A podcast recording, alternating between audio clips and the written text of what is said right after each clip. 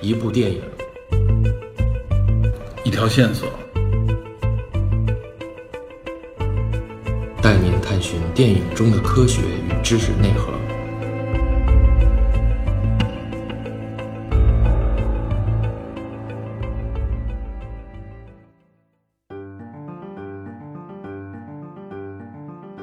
Hello，大家好。在诸多听友的催促和质疑之下，啊我今天终于算是把《守望者》的下半部分啊剪辑完成。距离《守望者》的上集，我们中间一共插了三期节目，一个是番外篇 TVB 的《天龙八部》，然后是《好莱坞往事》和《星际探索》，这两部都是年底的热门话题。在这里边也需要跟大家澄清一下，真的不是我们想吊大家的胃口，呃，主要是因为有些热门的影片，我们觉得最好不要错过这个热门的时期，而且必定《守望者》是有连续剧在播，它是每周一集，呃所以我们录节目的时候啊，正好是刚刚放出了《守望者》连续剧的第四集，后边还有五集，我认为怎么也可以在第九集上线之前啊，可以完成这个节目的剪辑。但是没想到一拖再拖，HBO 的这九集第一季已经播放完成，所以《守望者》的这个下期是已经严重迟到了。这里先跟大家道个歉。另外一个也是说明呢，因为我们是在第四集的时候录的这期节目，所以有关电视剧的内容啊，我们只是了解到第四集。那么之后的很多内容呢，我们肯定是没能够放到这期节目里边来，我们也没有在后边去补录相关的内容。所以大家收听的时候呢，也多多包涵。如果我们有很多内容，比如说不了解后边的剧情的这种问题，肯定是源于时间，而不是源于我们的理解。所以这一点也是跟大家再说明一下。那我们在节目开始之前呢，再回顾一下《守望者》的上集内容，我们讲了哪些？其实上集内容比较简单，我们主要就是结合电影串讲了一下整个《守望者》的内容，主要是将电影和漫画结合给大家讲解。因为毕竟电影呢是基本上尊重原著的，所以呢可以完全放到一起去讲。那么今天的这个下集呢，我们就要主要谈一谈《守望者》里边想表达的一些内容，这些人物代表了怎样的思想。还有一个呢，就是之前也预告了的，DP 会从一个专业的阿拉摩尔的粉丝，或者说是专业的漫画读者的角度，来解读一下阿拉摩尔是否在这部作品里边还包含了另外一个不可思议的角度。好，下面我们就正式进入这期节目。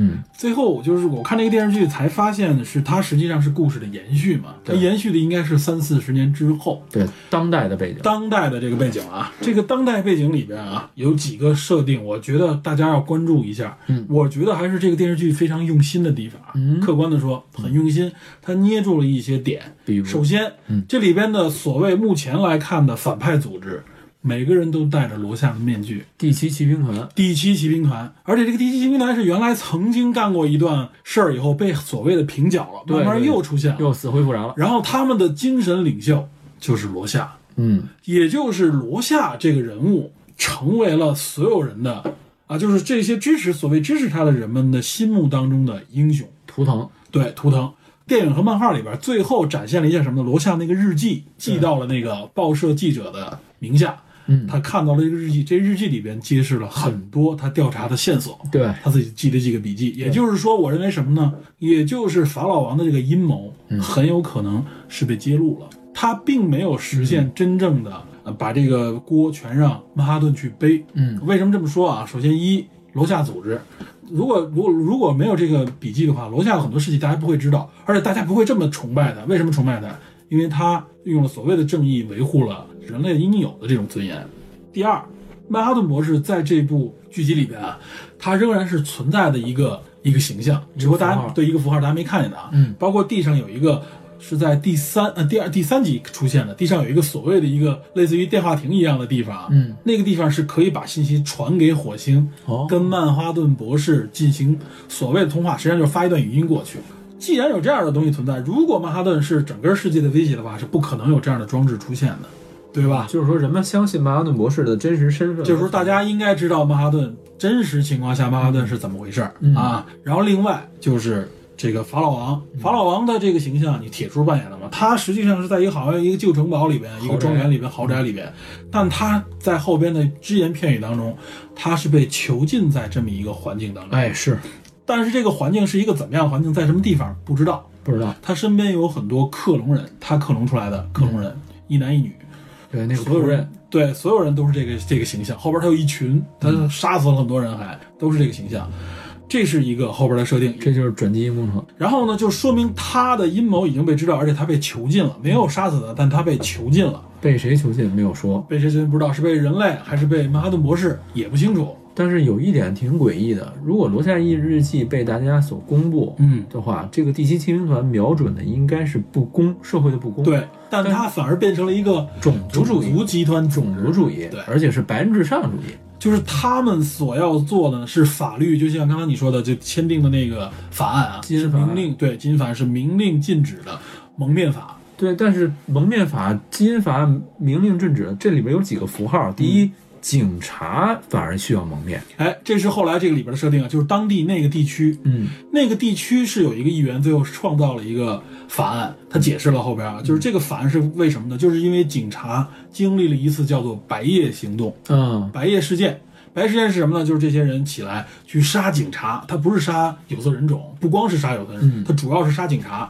就是这些警察的身份，因为平时大家都知道他们是谁，他去杀，嗯，然后导致什么呢？最后说我们为了保护警察的身份，我们所有的警察在执法的时候都是蒙面，戴了一个黄色的一个半半罩的一个面罩，面罩很神对对，而且警察还需要解锁枪支。对，就是他这里边做了很多设定啊。首嗯先，一控制警察暴力；二呢是警察所有人的身份隐藏，就是警察不能暴露自己的身份，嗯警察成了一种被保护的身份，对，很诡异。非常很很诡异，而且跟现实好像还有一点多多少少有一些对应啊，嗯非常神奇。然后呢，第一个警察死啊，就是因为那个解锁那个手枪的过程太慢造成的，对，对吧？然后这就是给大家营造出了很多谜团。然后你结合那个电影的时候，你会发现它它有千丝万缕的联系，你自己会脑补。对，我觉得他会，他是很多设定直接从电影这边借鉴过来。他是推演一个几十年以后，包括我刚才说那延伸个了对那个赵氏企业，他是收购了整个这个法老王的遗产，嗯，就是法老王肯定是阴谋败露了，然后可能他又被捕了，那么他的这些公司资产怎么办？被这家来自越南的赵氏企业收购，哎，他成了这里边的啊一个好像最富有的一个存在啊，他还建造了一个非那常么复刻帝国。，对，它建造了一个非常神秘的一个装置，而这里边有很多高科技设备都源自于此。而且这里影片当中还出现了神奇的一幕，就是章鱼雨，哎，下雨的时候下全是小章鱼，知道吧为什么下章鱼这就和漫画的那个出手对有关嗯关？系，但是他也没给你完全说说明白，这个这个就其是实埋了很多小梗。这个其实是一个致敬吧，算是。不光是致敬，也营造了很多神奇的神奇的地方啊。嗯而且我们看到夜宵的这个飞船出现在了警队当中，对吧？这就是他营造出来的一些谜团。你联系起来这个看，你会觉得，哎，这个剧集有些东西你要去继续解读，因为剧集跟电影一样，本身也没有特别火爆的场面。场面啊，不以战斗和这个神秘场面为主，而是给你设置很多谜题。他加了很多设定进去。我们能和上一个阶段联系起来的，就是 FBI 的那个女性的探员，非常凶猛的一个探员，嗯女老的女探员，她是谁呢？她就是二代死鬼。二代死鬼，这很很神奇啊！首先，她在那个电话亭给给这个曼哈顿模式发语音，嗯讲讲一个非常 low 的一个笑话，知道吧？影射她是不是跟这个笑笑匠匠之间的关联，不知道。而且她行为肯定是一有所指行为作风非常彪悍，你知道吧？嗯，老了，但是当时在电影里边是二十岁左右嘛，二代死鬼到现在应该六十了，就是六十岁上下快退休的这么一个状态。嗯他是这样一个人物，但他完完全全已经像他父亲的角色一样了。他加入到政府当中是 FBI，嗯，他所干的事儿是什么呢？他是专门抓这些所谓的义警，嗯就是蒙面的这些义警。在里边还有一个情节，他抓了一个叫什么 Shadow 的这么一个阴影的这么一个家伙。啊哎呦，这就有点乱了。这个就是他增加了很多设定啊，但是，但是有几个，就你像首先这里边这几个关键人物，他都还在这个形象啊，嗯罗夏在，嗯，然后呢，那个飞船导致让大家想起夜宵在夜宵在，死鬼在，死鬼在，死鬼真人本人在，然后呢，还有一嗯法老个王在法老王，法老王是也露出来了啊，法老王只不过被囚禁，另外一个就嗯博是士也马哈顿博士，至少。他应该还在火星吧，但没人能见过嗯他。他有多少形象？包括包括法老王自己啊，让他那些克隆人为他表演戏剧的时候，专门还有一个就是实际上在重现当初这个法老王是怎么产生的这么一段故事，我觉得是这样，他把电影中的设定直接拿过来打拆啊碎了，，拆碎了。打碎了，加入自己的一些设定，揉到里面。正是因为这些设定吸引你，至少吸引这些关注这些内容的、了解这些内容的人去对，往但下是看从漫画角度讲，我觉得就有一点儿不太合理了。咱们举一个例子啊，嗯就是说，在电影的结尾的时候，夜宵和死鬼二代死鬼两个人去见一代死鬼，等于是呃完成了一个团圆的和结局，两个人在一起了，对吧？这是没有问题的。嗯，但是在漫画中，两个人其实是改了姓名。二代的夜宵把自己名姓儿改成了一代夜宵，一代夜宵的姓儿，然后染了头发，他们两个人全染了头发，隐姓埋名改乔装改扮，变成了普通人普通人，回归生活。为什么这么做？就是因为基因法仍然存在，他们面临的这种尴尬的境地仍然存在，就是一个蒙面一景的尴尬处境。嗯他们可能偶尔还会做某些事情，但是他们更多的时候泯然众人了，嗯，成为大众的一份子了，这么一个过程。嗯，在电影中呢，其实把这个东西弱化掉了，就是两个人仍然是普通人，因为夜宵可能还好办，他是蒙面，但是死鬼是完全露脸的知道知道是谁的。他处在这么一种公众形象下，他又完成了那么多事情，最终没有得到任何的，因为劫狱还在呢。死鬼这个劫狱最终没有给一个，嗯而且他身份这么有争议的情况下，他加入到 FBI，对吧？对个这个给事你情感觉有一点有点突兀，嗯所以我觉得可能改编是再创作吧。而且这个可能也是给你感觉，就是说你得把这个故事给我说圆，为什么，对吧？嗯，也就是通过他们的表表达当中，中间也穿插回忆嗯，来给你解读。但是这个，如果你没看过《守望者》，这片儿对你非常不友好，啊对你根本看不懂。不知道这些元素它代表什么你看半天就觉得不知所云。如果时间长了，你有可能会疲倦，因为对你不知道它说什么。所以，如果你想看好这个片，你必须要看漫画和看这个电影。对，尤其是看电影。，对，如果你看完电影以后，你它就基不过本上瘾是延续电影设它定。是按电影设定来的。对你看完电影设定，你可以再回去看漫画，比较双方不同。待会儿咱们聊一下电影中这些人物的整个的过程、嗯心理。对，哦，从漫画变成电影，或者说衍生出连续剧，这整个这么一个过程下来，为什么《守望者》一直能吸引我们啊？我们后面要聊的就是它吸引人的原因。嗯，也就是它不像，至少不像我们刚才所讲的，看上去那么的简单。它每个人物为什么这么复杂？我们分析一下，为什么大家听着好像这人物挺乱的？为什么这么做啊？它背后支撑的一个他心理的状态，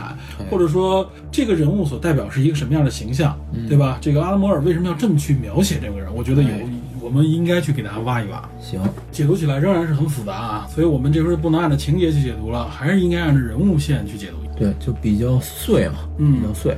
把这些刚才说的这一堆信息，结合我们之前的介绍，我们再回头看一下这六个主要人物对到底是怎么一回事儿。怎么一回事儿？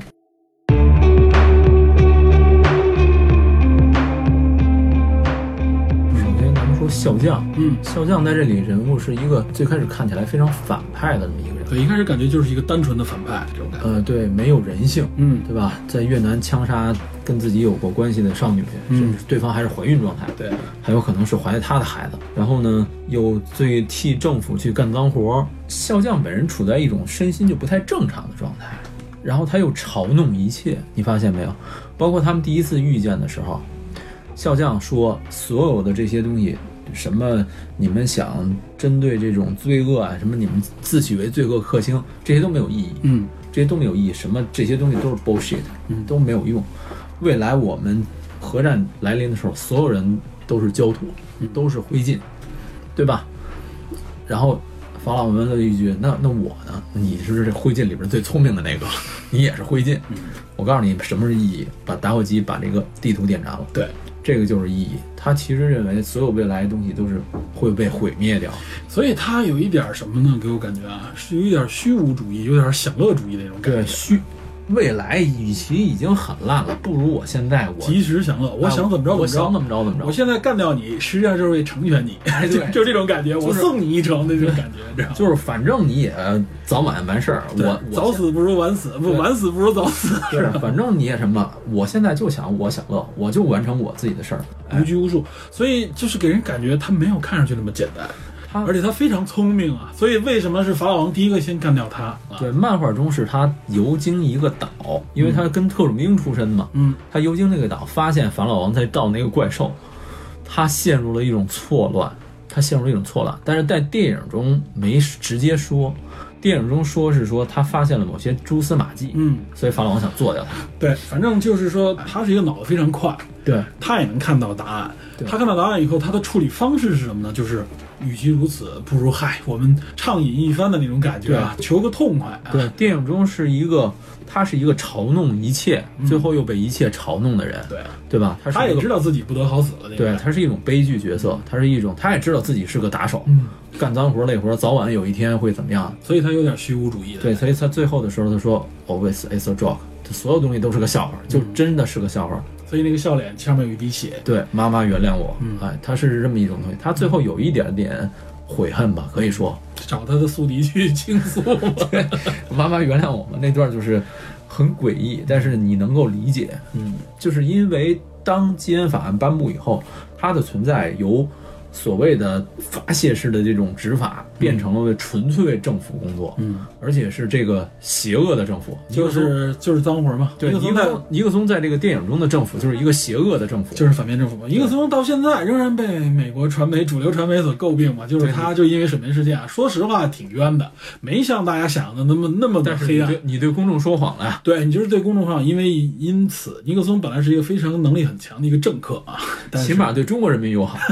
他也是打开这扇大红色大门的第一人，但是对吧嗯别？别但别别是这么说，啊，但是怎么说呢？尼克松反正是永远站在了美国的耻辱柱上，对吧？？对对。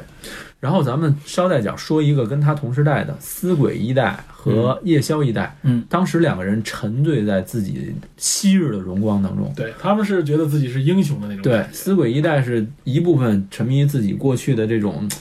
呃，别人包括别人给自己寄这种以自己为主题的黄色小画儿时候，自己觉得啊，这是一种崇拜，这是一种膜拜。其实他主角是我没关系，但是他女儿就说：“我这这么脏的事儿你也能忍得下去？”所以他妈有一点儿，我感觉有一点儿享乐主义的那种感觉，或者有点消费主义那种感对，觉。而且他还旨在把自己闺女培养为自己的接班人，嗯，对吧？你的生活路径已经被我定义了那种。对，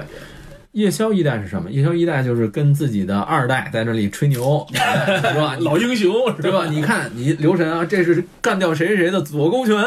啊，是吧？我我仍然非常强劲，其实他确实很强劲，在他那个年岁，嗯，但是英雄老矣，垂垂老矣，对然后开始暮年了，他们只能靠恢复回想自己昔日的荣光去过活。为什么说这是一个反英雄的文艺作品？刚才你看笑匠已经开始在反英雄了，对星星怎么样啊？嗯，不过就是杀人放火，对对吧？然后又从这里边看啊，所谓的正面英雄又怎么样呢？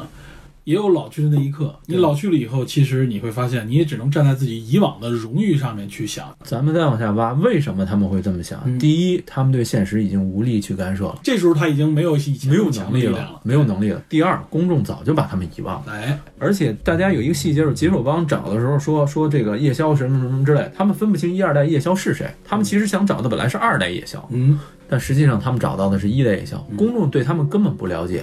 所以造成他们只能靠回忆过昔往，日的荣光，对，靠自己的自我满足。有一点讽刺这些老英雄的感觉。讽刺老英雄，其实也讽刺这个社会，就是人们对这些英雄需要的时候就拿出来用用，对，不需要的时候就是床底的夜壶，对吧需？要的时候拿出来，知道吧不需要的时候推回去。我还要嫌你臭，哎，我还要嫌你味儿，你不想让你出来见人，你们这帮人就是当初不就是蒙面义警吗？你们干的这些脏事儿，嗯对吧？你们反对这个，反对那个，我们想上街怎么样？你们过来干涉我嗯们，我们的正当权利呢？哎，哎，这就是这也是电视剧里边所要一个表影达射的一个内容，一个对影射就是义警到底是不是正义性？这个我觉得就是从始至终啊，贯穿于这个文艺作品的一个主题。对，这个至少电视剧抓着了。尤其是蒙面这个因素对很关键，在这里面，就是我刚才说嘛，说他是义警，这是最好听的。对说的其次说的是民兵，再往下说就是执行私刑的一些人，哎，他是一个秘密身份，他这个嗯他和这个罪犯之间就一线之隔了已经。对他就是形式的正邪嘛，对，啊，而且这个正邪是通过道德判断，可不是通过法律判断，哎很难讲尤其是设定为非法以后，很难讲。对嗯哎，咱们说完死鬼一代和夜宵一代，然后咱们说二代夜宵。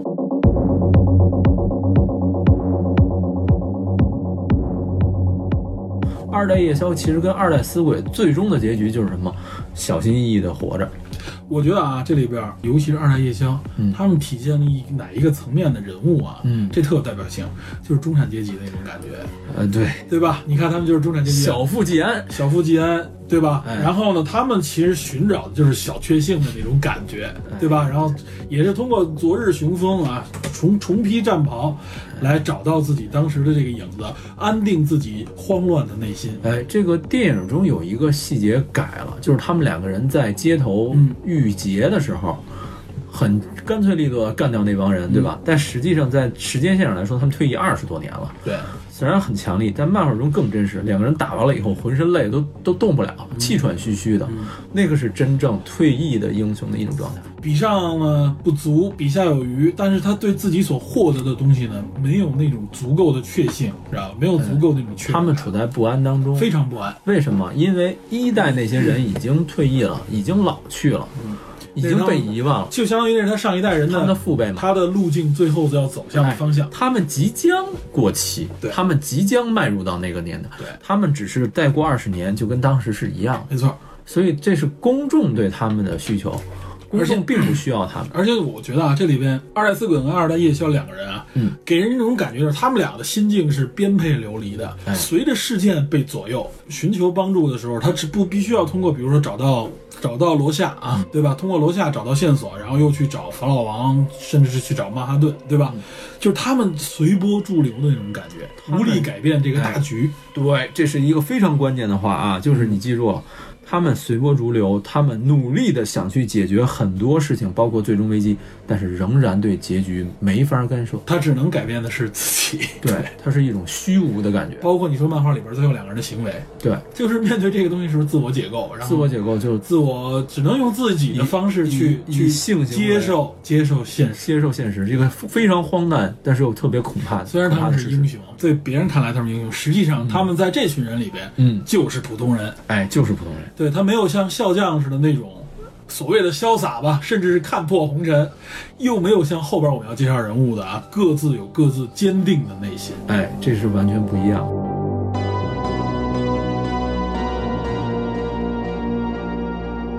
你接着说曼哈顿博士，嗯，对曼哈顿博士是一种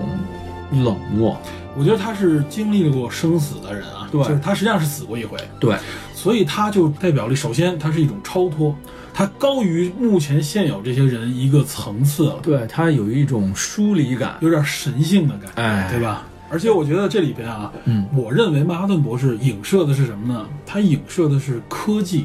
对吧？有这个概念，它蓝色的这个形象，对吧？包括它的这个什么原子啊，这些粒子啊，量子形态，对吧？可以这么理解。它它有一点影射科技，而且你看啊，它被法老王嗯，当做工 具，当做工具，对对吧？他被政府当做工具，对吧？被人采访，走在这个报章头条，被所有人惧怕，又被所有人需需要对，它就是一个被当做工具的这个科技，它就意味着，实际上就像科技的两面性一样，你可以把它当做非常造福于人类的东西，它也可以毁灭人类。其实你可以从这个极端角度来讲，就是说，所有的在这个世界的设定的英雄都是工具，嗯，只是他是那个大杀器，它是一个最最大强力的最强的那个杀器工具，而且它代表的是一种什么杀器？就是顶级的科技。对他能够直接左右整个战局。对，所以它也是有一种影射，就是影射，可能是阿拉摩尔影射的，就是说这个科技我们要慎用，不要伤害到我们自身， 摩尔不是这么想，是吧？不，很多嗯，就是很多，就是其实欧美的文艺作品里啊，都有这么一个。电影嗯中是可以这么想的，但是从漫画中，你看最后他对人类的那种剥离感嗯和疏离感，甚至冷漠，不是科技了，他已经不是工具了，因为他有自我的意识了，嗯，他是对人类彻彻底底的不关心。你知道它是什么吗？嗯，就是按现在最流行的一种说法啊哦，AI，知道吧？不不不，AI 就是这样吧，超过其实他所思所想的已经超越人类的这世俗观点了。不是不是不是不是不，我我的意，思就是说啊，他这个形象啊，其实某种角度上来说，你他可这以种你状可以态这么理解，就是所谓的神啊，嗯或者说它就不是我们现有意识层面的认知层面的这么一个纠结于我们因果关系的这么一个存我在。这么，说，你从电影的角度讲可以这么理解，嗯但是摩尔那个年代还没有什么纯粹的 AI 对的概念，他不，他不，他肯定摩尔没有 AI 这角度。我只是说啊，从现在我我们理们解可以这么，我们可以这么理解就是说某种人工智能也好，或者是某种人类造出来超脱于人类的存在，超级智能、超级嗯超超级级存存在在，对啊。这个是曼哈顿博士的一个存在，所以我觉得曼哈顿体现出来，尤其是他和别人彼此映衬的时候，他有很多和别人的对话，很多自己的回忆，给你感觉慢慢慢慢他在和人性告别的那种感觉。就是因为他始终求而不得。对，就算他没有获得能力之前，他去取那块手表是为了修复妻妻子的那个，他早早就修好了，穿在他上衣兜里，然后回去取，因为结果取衣服，结果被困到里边，被困在成里为了神。 成为了那种 那种存在。嗯然后他的这种疏离感是建立在他始终没法满足他最基础的需求，嗯这个需求始终有一个连接点。最最开始是他成为钟表店的愿望，嗯，不行，被打破了。然后是他想跟他妻子相亲相爱，共同白首偕老，嗯。后来他发现他妻子越来越老，同时他的妻子开始因为自尊心去排挤他，因为他是不老的，最终抛弃他，这是一个求而不得最终的一个疏离感。然后是二代死鬼对他本来唯一的人性的一个依存，一个存在，想跟他产生一个连接点，最后二代死鬼也抛他而去了。他的这种种疏离感，最终造成了他跟人类的这种漠视、冷漠。他认为人类的这种争斗都是毫无意义的，对吧？时间是永存的，watch 代表的是时间，对，哎，时间是永存的，人类只不过因为在这种永恒的过程中，你人类的再多争斗都是没有意义的，无非是一波人起，一波人衰落，另一波人起，之前那波人再衰落，周而复始，没有意义，不如火星上的奥林匹亚山脉永恒屹立不倒，嗯，对吧？雄伟壮阔，等等，它是这么一个存在，所以它在那种宏观的角度下，就像我说大刘的那种视觉，它宏观的美欣赏多了，对人类微观的感情倾注的就少了，甚至最终变得没有。这是曼哈顿博士，对，其实我觉得曼哈顿博士实际上代表了一种对未来的一种担忧，嗯，可以这么理解，包括他最后跟法老王说的一句话嘛，嗯，远没到结束的时候啊，对这个不会停止的，不会停止对吧他有一种对未来的周担忧的而复感始对对周而未复来始担忧的感觉。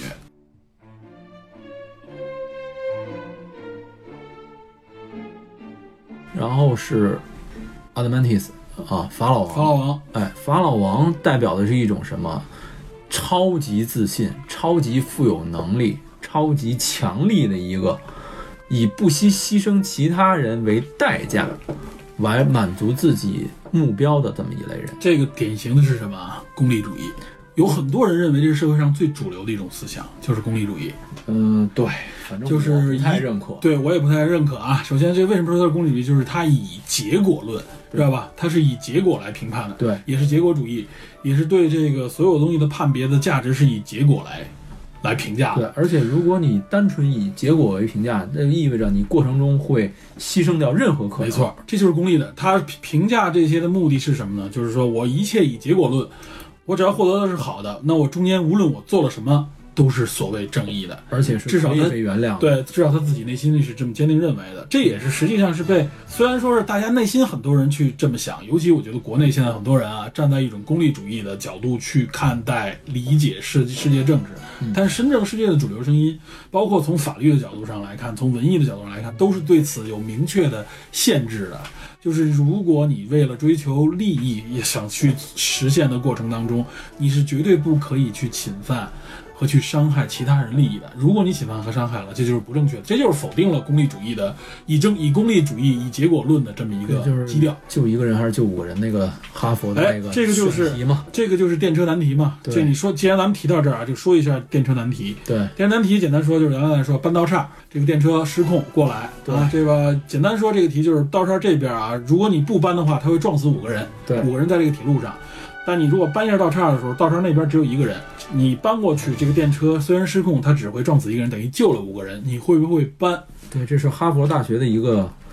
选择题。在很多，其实这是一个很老的一个很老很很老嗯老的一个哲学题了啊，它有很多变种。然后在那个桑托斯讲那个桑托斯讲这个正义的时候，他就提到这个题嘛，嗯，就是说，当搬道岔这个选择面前啊，很多人选择的是搬，就是我让他去撞那一个人，嗯，把这个题做一个变种，变成什么呢？就是说，如果这个时候面对你来说啊，前面这个火车道的尽头是五个人，嗯，然后呢，这个时候唯一能阻止这辆失控火车呢，是你旁边有一大胖子，你把他推下去，哎，推下去他倒在那儿就可以阻止火车的行进，但这个大胖子啊肯定会死了。肯定被碾死。你推不推？但这个时候很多人选择的是不推，对，这里边有一个明确的区别主动和被动，主动和被动，还有一个就是说，你实施这个东西的时候，是直接实施到那个具体伤害的人身上，还是间接的实施到的身上，对对吧？很多人就因为这个直接和间接产生了完全一百八十度的一个转变。对，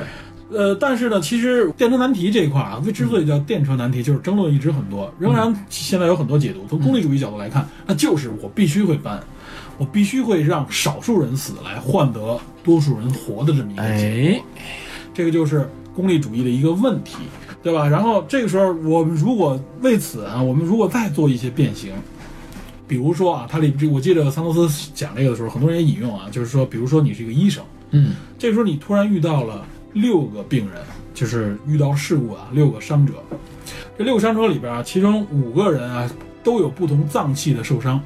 啊，必须要换掉我知脏器。道这个，另外那个人是脑部受伤，但他的脏器完好，对，他可以非常完美的匹配这些人的脏器，而且这个人甚至他补了一条，说这个人是签订了如果我死了我捐献器官的这个协定的，在此基础上，你是愿不愿？意等于说这个人其实如果你不去治他，他也不死，只不过脑部受伤有而已。一部科幻电影提到了这个电影，就是说前你提哎这个医生你杀不杀死他？你如果杀死他啊，你可以救五个人，你干不干这？个科幻电影叫《我乃吾乃母亲》，I'm 那 Mother 啊，那里面提到了这个难题。哎，没错，这是也是一个变种啊。很多人会选择不说，我没法这么做啊。那你等于是杀人犯了嘛，对吧？嗯，另外一个还有一个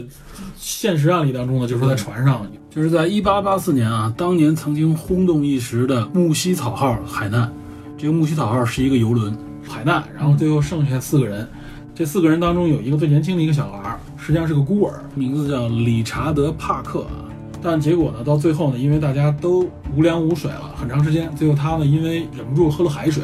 一言一息，奄奄一息。反正他就是在那儿就等于半耗着，所有人这个时候说我们也没没水也没肉，就是没有任何能量来源，要不然我们都死，要不然有一个方法就是我们杀掉一个人，杀掉这个人以后，我们以喝他的血，吃他的肉，维持自己的生命。嗯，最后他们投票决定就是杀死那个年轻人，里边有人不愿意，但是没办法，经过几轮的纠结以后，最终还是投了票。投了票以后，确实把那个人杀了。最后这件事情，他们这个船被救了以后，上岸就把他们逮起来了。对最后这个英国当当地的法院就是判他判这个刑，结果报纸一报道这个事儿就炸了，知道吧？很多人出现了不同意见，有的人说他们做的没办法，海说海上规则里边有一默认有一条，就是为了救大家可以牺牲个体的这个嗯在利益。美国西进的淘金运动和俄俄罗斯远东的历史中都会出现都出类似过类似的真实的案例。真实案例啊，就对洞穴洞穴奇案之类的对对都有对，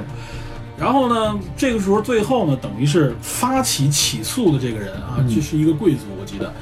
他首先提出要要起诉这些人，嗯最后等于法院判决啊，经过多轮争议和探讨，最后法院判决连陪审团都去掉了。陪审团你只需告诉我有罪无罪，嗯但你不用负责，就是说你决定不决定杀死他们。对，最后判决权交给法官，法官最后我们决定说判他有罪，死罪成立。然后由英国当时的女王吧发了一个特赦令，说我特赦这几个人，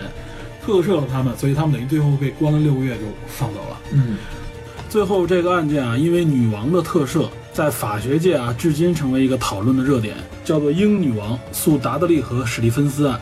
这个达德利和史蒂芬斯就是动手杀死那个年轻人的人。这个被杀死的少年名字叫理查德·帕克啊，这名字听着是不是很耳熟？少年派里边那只老虎就叫理查德·帕克，这是不是有关联啊？就不知道了。这个法案出现以后呢，最后大家就定制了一条规则，废掉原来的海上的那种所谓的传紧统急法的，紧急对，的这种法，就是说，你无论如何，你不能够以伤害别人生命来达到你功利的目的，嗯知道吧？就是实际上从法律上是有一个明确的解释的，对这也就是非功利主义的角度了，而是以一个就是怎么说道德主义啊、绝对主义的这么一个角度。这个我用还是用刚才我说的那个电影啊，嗯我乃母亲》里面有一个选择题，那个小女孩给的那个答案就是很明显，就是，OK，如果说我能杀一个人救五个人，我作为一个医生，在这个人签署了自愿放弃生命的这个前提下，第一，我没法保证这五个人都是善良的，嗯对社会有益的。啊，当然，它建立在它那个科幻电影的体系之下嗯啊，它有一个涉及到人类延续的这么一个命题。第二就是我没法保证这五个人的存在都是有意义的，我没法保证这几个人的失去是正向的，嗯，所以就是很多未知的因素会导致你做出选择的不同。嗯啊，那个极端情况下，可能不像你案例说的那么极端，嗯但是这个电影中给出了一定的，就是说我们在关键时刻是不是要保有人性？嗯，哎，我们是不是要保有人性？人性其实是最宝贵的啊！顺便说，这个电影是凯姐推荐的，嗯，大家可以看看。对这个你刚才说的人性啊，对这就提到了另外一个角度嘛，嗯就是康德主义。康德主义康德主义说的是什么？就是我们原来提到有一句话，说人是目的，不是手段。哎，它不是工具。嗯如果你成为获得你利益的工具，也就是把这个人工具化以后，你可以任意的摆布他的生命呢，就把它工具化了。我们是目的，但是不是为了追求目的？对我们是结果，可以说啊，我对们是我们是是最终的目的，所以我们不能拿任何一个拥有这样最终目的的人当做你实现目的的工具，它是这样一个解释。嗯对，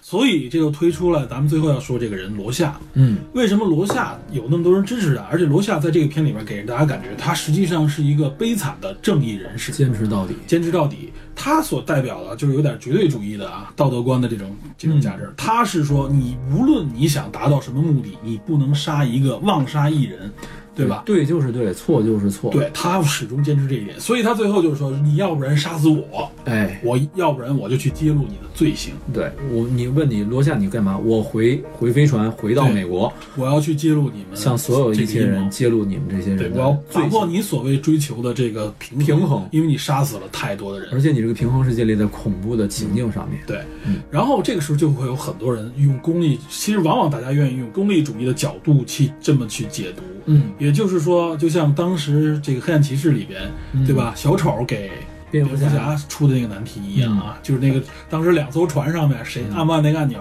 对吧？你要不然自己死，要不然就是对方，对方死。你可以，你让对方死，你自己就活命，你会不会摁，对吧？哎这是一个就是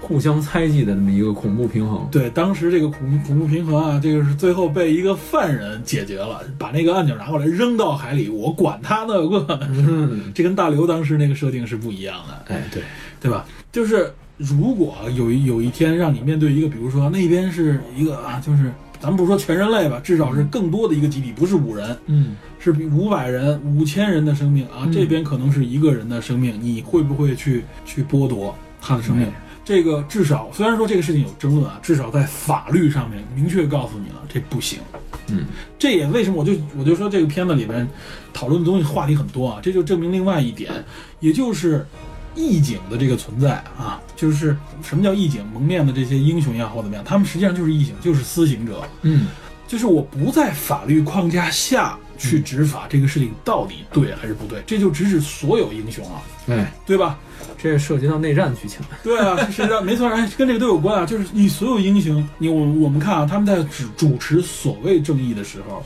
我们原来就讨论过嘛，他可能真的会间接的杀死很多人，或者伤害很多财产，剥夺很多人的权利。这涉及到就是说，一旦你的身份为公众所知，涉及到后果会非常严重。嗯这个严重程度到什么程度，很多人可能并不知情。你你是不是该负这个法律责任，对吧？一是你是不是要负这个法律责任，第二你能不能坚持你的原则，嗯第三如果你的公众信息嗯被相关部门握在手里的时候，嗯，怎么样能保证你个人及你周围人的安安全？对，这就面这临就很涉及多。到一个隐私的问题。对对，这非常复杂的问题啊。对，但至少从这里边我们来看， 就说我说为什么说这块儿它设置特别好啊，就是罗夏实际上是一个蒙面的私刑者，对但他实际上也在维护的是什么呢？是法律也好，或者说是维护这个道德的正义性。嗯，但他维护道德正义性的这个动机，或者说他的方式非常脆弱，嗯因为他实际上也在用非法，他是个私刑者，他经常的去啊撅人手指头啊，非法逮捕。对吧？非法逮捕啊，臭揍人一顿，反虽然说他逮的是罪犯吧，但他的过程可是也是伤痕累累啊，对，对吧？血迹斑斑吧，至少是。但是罗夏至少他有一点啊，就是说我不能够用别人的生命来换取一部分人生命的，或者说是哪怕是全人类生命的安全，你不能这么去做。这个从法律上做了一个明确限定。嗯，对吧？所以这也是我认为罗夏在这里边啊，代表了一种很悲情的一个角度。功利主义真的是大家虽然在很多地方不提及的，在道德上并不道德，但实际上是很多人默认的，我就是以功利。他们在做任何判断的时候，是至少别人看是以功利的目的来做。嗯，但罗夏是始终唯一的坚持自己的坚定的这种啊绝对正义的这种角度嗯去做。啊，这个我觉得包括后边衍生到剧集里边啊，为什么那些第七第七骑兵团、第七兵团都戴着面具，他们在做非法的事情，啊到底什么是正义，对吧？所以，所以我觉得这时候我们提一句，就是法律本身啊，真的是很难得。法律是一个绝对的体系，对吧是一？个框架。它是个框架，是个体系，它是很绝对，它是真的必须得站在，在这个时候必须站在最前面了，对吧？啊，对，这个再衍生一句，就是关于这个所谓的民主制度啊，就大家都说民主制度里有一点叫做多数人的暴政，我们原来听说过这这个，对吧听？说过这个，多数人的暴政给人一种感觉，从某种角度上来说，它也代表了一种功利，就是我为了满足多数人的需求，牺牲少牺部分利牲少数人益，的部分的利益啊。对但这点我觉得我们在这里只说明一点，这是就是民主的一个缺陷对民主的一个缺陷。但是啊，这个体现在投票上面。啊。民主的这个缺陷，它这里边有一个明确的限定是什么呢？就是你不能以多数人的目的来伤害少数人或剥夺少数人的直接的属于自己个人的利益、生命、财产，这是不允许的。就好比说，为什么国外会出现这种啊，我这条路从这儿过，就因为这一家人不搬家，我必须拐弯儿，知道吧？这个就是，虽然多数人同意要修路，你无法投票反对修路，但他不能这条路不能从你身上这过去是，是不是人身的生命、财产安全是不能被剥夺也就的？是他的自由权是被保护的、这个被宪法基底保护的。没有，就是你是总统，这是你底所有人层，对，这是底层。这是你是所有人，你代表绝对多数票，全票通过也好，你代表总统也好，你代表全人类，你仍然不可以剥夺他的个人的财产、生首命。先说一下啊，这个不代表我们认同国外的某些事件，因为像川普上台以后，这类似的事情屡见不鲜。有争议的事情很多，但是啊不我光们不光是嗯只有，争议了，比如说前一阵的跟克林顿有关的那个医生嗯嗯嗯， 啊，神秘去世，对吧？这说件不事情清楚这件事说不清楚吧，对吧？这种事情很多。我们说这些其实是说理想状态下的社会，嗯，应理该想保和证这和些。嗯大家就是设定这些啊，从无论从哲学上，从法律上，大家设定这些所追求的目的是什么？很多人分不清这一点，对说你们这是虚伪的，说这根本就实现不了。没错，有可能它不能够完美的实现，但是这个思想和这个方向我们要确定下来，嗯然后我们的目的是我们无限靠近它对，而不是说我们远离它，因为它不能实现，我们就要背离它，对不是这我样的，们不是说简单归从于少数服从多数，非黑即白，对，对吧？不是服从，对。你要在保证一定的基础利益上，对才能满足所以我双们方的一个所以博弈。嗯所以我们看到法律也好，或者制度也好，在这里面担当的是什么？是底线，它不是完美的。很多人说你这个制度不是完美的，嗯所以因为不完美，我们就不能实现吗？不是这样，我们就不应该去做吗？不是这样，而是说它是底线，我们要保证的情况下，尽量的去追求一个平等，尽量的去追求一个公正，对嗯吧？这是一个，但具体问题里边，我们只能具体去议，我们只能，我们确实只能庆幸啊，我们生活当中。真正不会很少极少会遇到电车难题这样的问题，也不会出现《守望者》里边啊嗯这个牺牲几百万人来救全人几十亿人的这种局面，这个不在会出现实现生。活中出现过原子弹，哎，不，这点我就要说到另外一点，我就就像你说的，啊，很多人会举战争这一条来。嗯战争我要提一个啊，就是进入到战争状态了，嗯，它就不是正常社会的正常现它象。不是正常现象。因为是战争，只要宣战，这就意味着什么啊？很多原有的权利会被剥夺。对因为你进入战争状态，这没办法，这占到了我国家，这不能说没办法，这只能说是悲惨的事情。这是悲惨的事实，谁都不愿意战争。但真正进入到这种状态的时候，它就进入到一种怎么说呢？进入到人类最残酷的一种状态因为里。战争的本质就是死人。我们不能用战争状态里的逻辑来框我们现实哎战，，但是现很多人会这样想，很多人都这么想，对很多人拿战争里边的一些东西来说，我们现实战争里都那么做了，我们现实为什么不是这样呢？弱肉强食。对对，实际上我们要说啊，我们尽量为什么要尽量阻止进入战争状态？因为进入那里边很多东西失控了，嗯很多东西不是你我能左右的，嗯，所以我们能做的是什么是阻止战战争状态，阻止那些挑起战争状态的可能会挑起战争状态的人。这也是为什么赋予了一些一些法律工作者啊，这就是法律赋予的权利，无论是警察，无论是法院，还是怎么样，赋予他们超出正常人权利的这个能力，为的是什么？实际上是为了维护这个正常社会的对基础我们公众也是让渡出自己的权利，对，去让渡出一部分来，让渡出甚至一部分自由，对，来保证我们的权利。对当然这个让渡是不是合适，就看这个让渡的度是多少，就对吧？看距这离个了大家可能不同的地区、不同的国家有不同的这个感觉，但是实际上这个东西也是可博弈、嗯可调节的才行，嗯就避免绝对化一刀切嘛，对 OK 吧？大家说了很多啊，咱们就像刚才你说的，说的包括像战争这个电车难题啊，我们都提到了，所以我觉得这就是罗夏和法老王两个人代表两极的这么一种嗯思想。法老王是绝对功利主义啊，超级功利主义，我觉得他是利用自己的头脑和金钱。阴谋论的来说，这种人啊，就是我们想象当中的啊可以左右世界的人，邪恶的人邪恶的人。从身份上，我特别能理解二代夜宵啊，理就是解它是一个我们这些城市人口啊，对吧？我们生长生长在城市里边，尤其是中大型城市里边的人的一种状态，最佳状态了，已对经，就是是最佳状态了啊！你看，就是有他妞是儿有车还高科技的，然后有钱过小日子，富二代，对吧？嗯然后呢，我们能实现部分自己想要实现的愿望，但是我们对大宏观的东西无力掌控对啊，所以我能理解他这个身份上呢，哎嗯我们是有最多的这种理可可可同理的一些无力掌控，嗯对对，这些同理心。但是呢，从道义上面，我反正个人是最支持，或者说我最能认同的是罗夏。对，虽然他是一个那样的形象，是一他项状态。对是一个从道德上、道义上我支持他嗯的啊，对吧？我是绝对不会站在法老人，很多人说法老人这么牛或怎么样，但我肯定不会站到他那一我也端。不哦会站在这个对，我肯定会去阻止他啊！对吧，就是说，就是没错，我要所做的，如果我面对这种情况，我肯定会阻止他。嗯，这就是我的一个道德底线吧，可以说挺是好，挺好对。吧？这个我必须说明啊，在大家如果想批判，可以尽情的去批判，判我估计哎不会啊，这肯定会认为你这个想法是非常对的。肯定不但会有人很多人说你的想法太幼稚啊，但是我是觉得啊，这个没有像大家想象的，不是是幼幼稚稚啊吧不是幼稚，这个这不也不是天真，这个就是我经常现在最近老跟大家解释的啊，这是一个应然的一个状态啊，嗯就是说我们从从道德、从哲学层面上说，这是应该去做到的。嗯那么至于实然，我们应该就如何实现这个应然，这中间会有很长的一段路在走，嗯，到那个里边，我们具体问题具体分析，对吧 OK 这是一个人类灵活性的一点，对吧？也是这个曼哈顿博士发现，人在这个演化过程当中遇到具体问题的时候，他会有一些意外的东西出来打动了他，他觉得那变是量对那个变量，那个突变量是他认为的人性、嗯不可计算的那部分，对对对吧？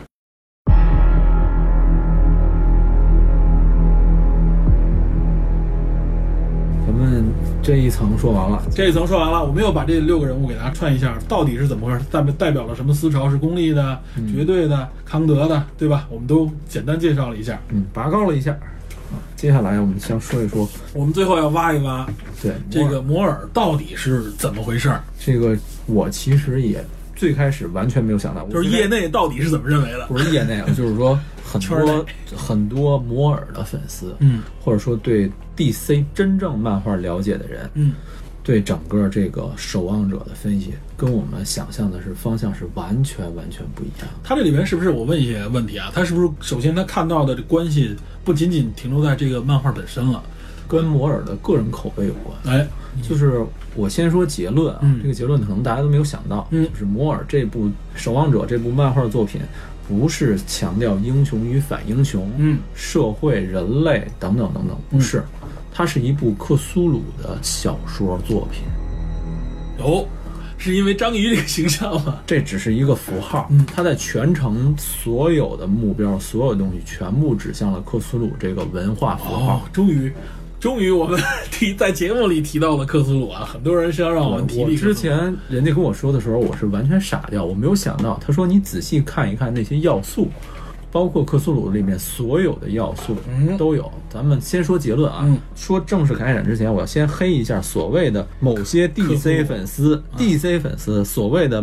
骂漫威的 DC 粉丝、嗯和支持扎导的那部分所谓的 DC 粉丝，就哎不看漫画的那些 DC 粉丝。啊，是以下内容带有强烈的 DP 个人色彩啊，大家选择收听。 对，就是我我我觉得啊，就是说现在，在我看漫画那个年代，很早的时候，不分漫威、DC，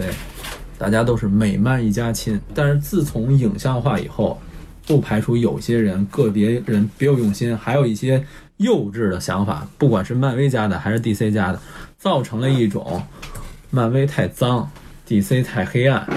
这种两极化。固定的想法，对尤其是黑暗系属于 DC 是吧？然后漫威就是傻白甜，就是就是娱乐外表靓丽。包括前任马丁·西克塞斯认为漫威电影不是电影，那个是漫威电影。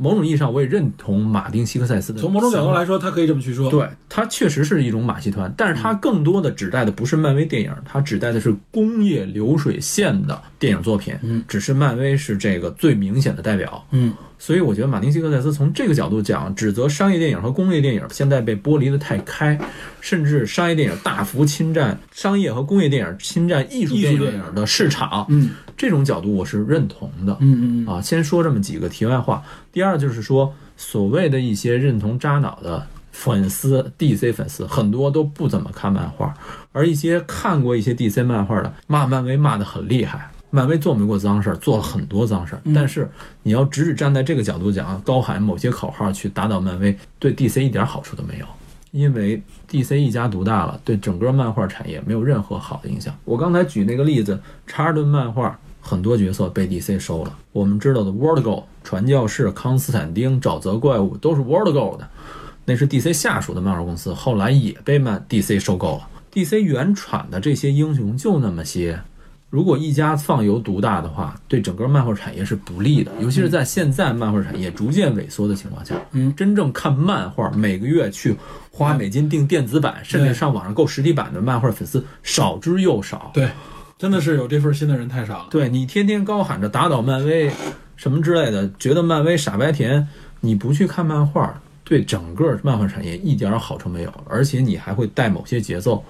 造成双方仇视。你要骂你就骂到点子上，你就骂漫威当时某些抄袭行为，这个是对的。但是你仅仅高喊口号，对整个产业没有一丝好处。而且我说实话，这些人可能也真的不一定懂，像《守望者》这样的电影，只是觉得《守望者》牛逼，《守望者》电影高高在哪儿？到底这个东西讲的是什么？不一定知道。以下观点是我从一些 DC 粉丝那儿交流过来的，嗯，他们对摩尔更了解，然后我根据我的想法，还有他们的想法，我推断了一下，发现就算摩尔不是强烈的暗指克苏鲁的这个神话和符号的话，他也是绝对有意为之的。尤其是从漫画角度来看，，对，不仅仅是最后结尾出现那个大怪物，是直接的克苏鲁的这一个文化符号，嗯，它整个过程中都是带有的一种克苏鲁的一种文学的概念这是不是和他中间那个穿插那个故事也有关？有关，哎这是一个方面。咱们先说啊，克苏鲁文化，咱们知道，呃，洛夫克劳夫特的嗯，对，那个是什么《死灵之书》还是什么那个那种种几本文学造出的这么一种，一共只有一百多年的这么一个克神苏话鲁，的呼吸。对那个，他小神话时候系统呼唤呼唤。哦，对对，克苏鲁的呼唤，对对，我最开始知道这个克苏鲁这个是从哪儿？是 Metallica 的一首歌，那首歌就叫《The Call of Cthulhu》，嗯，就是召唤邪神。那全首歌是一反常态的，没有歌词，七分多钟，在 Metallica 歌里边算长的。嗯，全程的这种邪恶的、这种激烈的节奏，带出了整体所有的这么一个感觉。然后，克苏鲁文化在文学领域，尤其是在游戏和漫画中，几大几大主要要素啊，我说出来，大家可能往守望者上套一套，第一就能感觉到，第一有一个调查员，第二这个调查员全程不断的去查事件的真相，但是接触碰撞真相。对，但是最终这个调查员的结局往往是悲惨的。嗯漫画中就是罗夏，嗯，这个调查员在真正克苏鲁的所有的文化的游戏的这个结局，要么是发疯，要么是死掉。这里边罗夏就是死掉。他是不断揭揭示最终命运的这么一个人。对，然后同时，克苏鲁这个文化符号里还有一个阻止调查员去调查真相的人，在漫画中就是曼哈顿博曼哈顿博士，啊，曼哈顿阻止他了吗？最终阻止到他去揭露整个事情的啊真，相你。说是最后结尾，对对，然后克苏鲁还有一个文化事件，就是强烈的这么一个符号，就是一切都是虚无的，没有意义的。我只终将毁灭。对我说的是克苏鲁文化啊，不是说代表我认同这个理念。嗯我说的这个文化体系内，就是很多事情是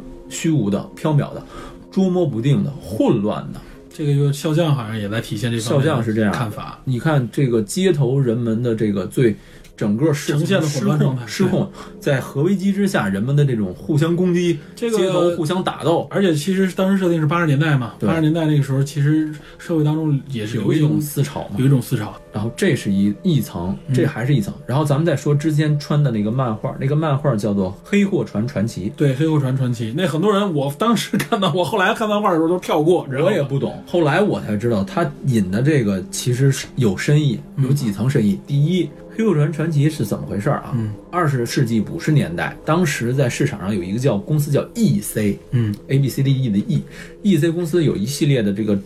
作品是以海盗为题材的漫画作品，嗯嗯经久不衰，